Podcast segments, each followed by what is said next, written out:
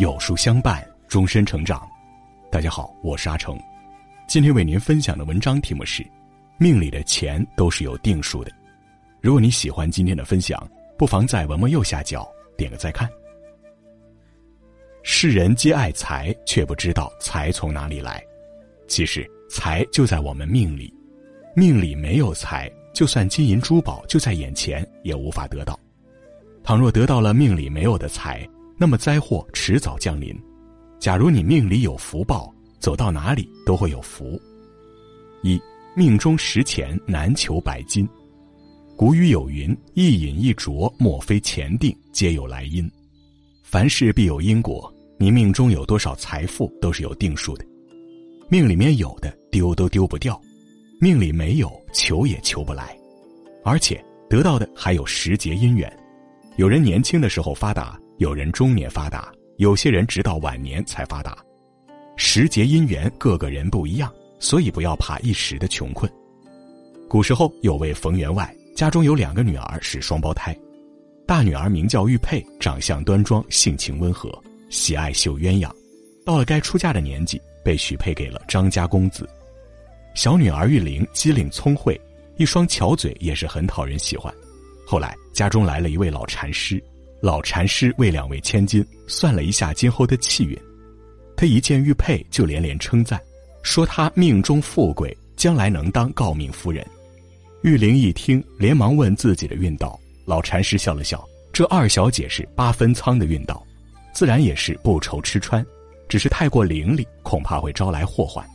玉玲一听，这不就是命里八分米，走遍天下不满仓的意思吗？心里愤愤不平，凭什么姐姐命里多财，而自己只有八分米？一次偶然，玉玲不小心将姐姐推下河去，就代替姐姐嫁给了张公子。婚后，张公子对她也是疼爱有加，经常带着她参加官员们和家眷的聚会。在一次聚会中，他恍惚间看到了死去的姐姐，以为是姐姐回来向他索命，便吓得发了疯。原来他的姐姐落水后并没有死掉，被人救了上来。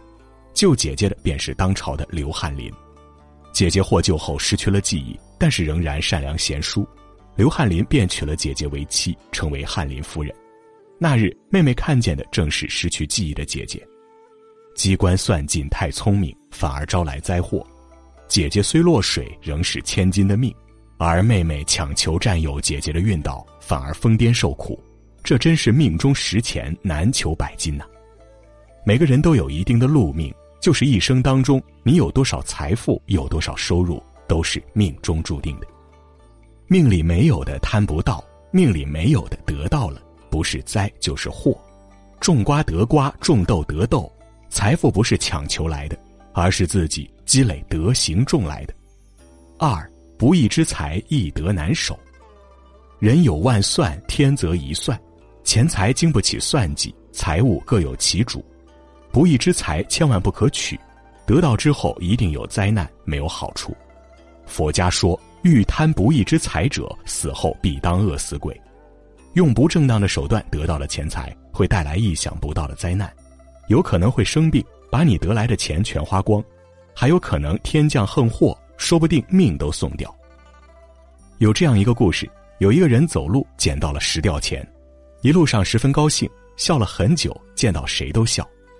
他开心的是自己不费一点力气就得到了十吊钱，仅仅一个弯腰就捡了一个大便宜。他没有告诉家里人，别人问他也不说，只是笑。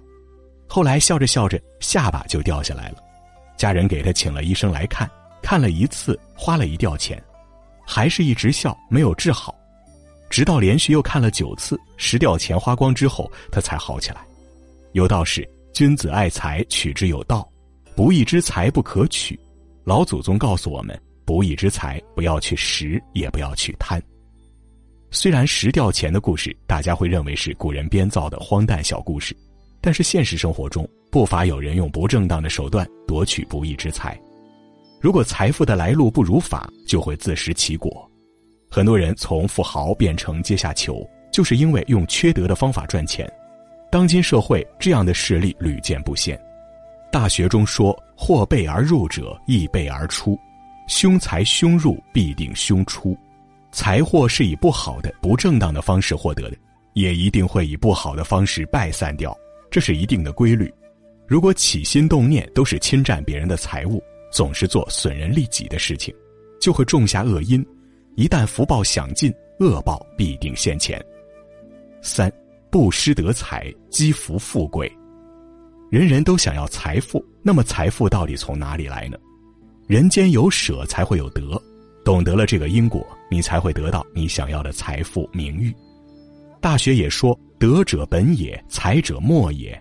德行是根本，财富、名声、地位都是枝叶花果。厚德才能载物，种下财富的因，才会结财富的果。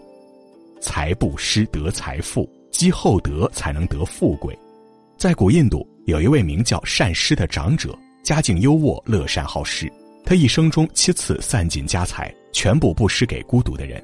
人们十分尊敬他，称他为给孤独长者。后来，他为了给佛陀建精舍，用金砖铺地，倾尽家财。他的一生越布施越富有，最后成为了当地的首富。布施越多，财富就越广大。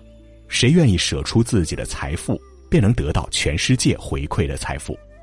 现在的大家拜的财神范蠡也是三次散尽家财布施穷人，但每次都能重新起家。《后汉书》有这样一句话：“天下皆知取之为取，而莫知与之为取。”天下都明白拿到手的东西是自己的，却不知道付出给予才是真正的得到。命里的钱都是有定数的，富人之所以富贵，是因为往昔做过布施。穷人之所以贫穷，是因为没有布施积福。布施如田地，有田地才能有收成，有布施的种子，在将来才能开花结果。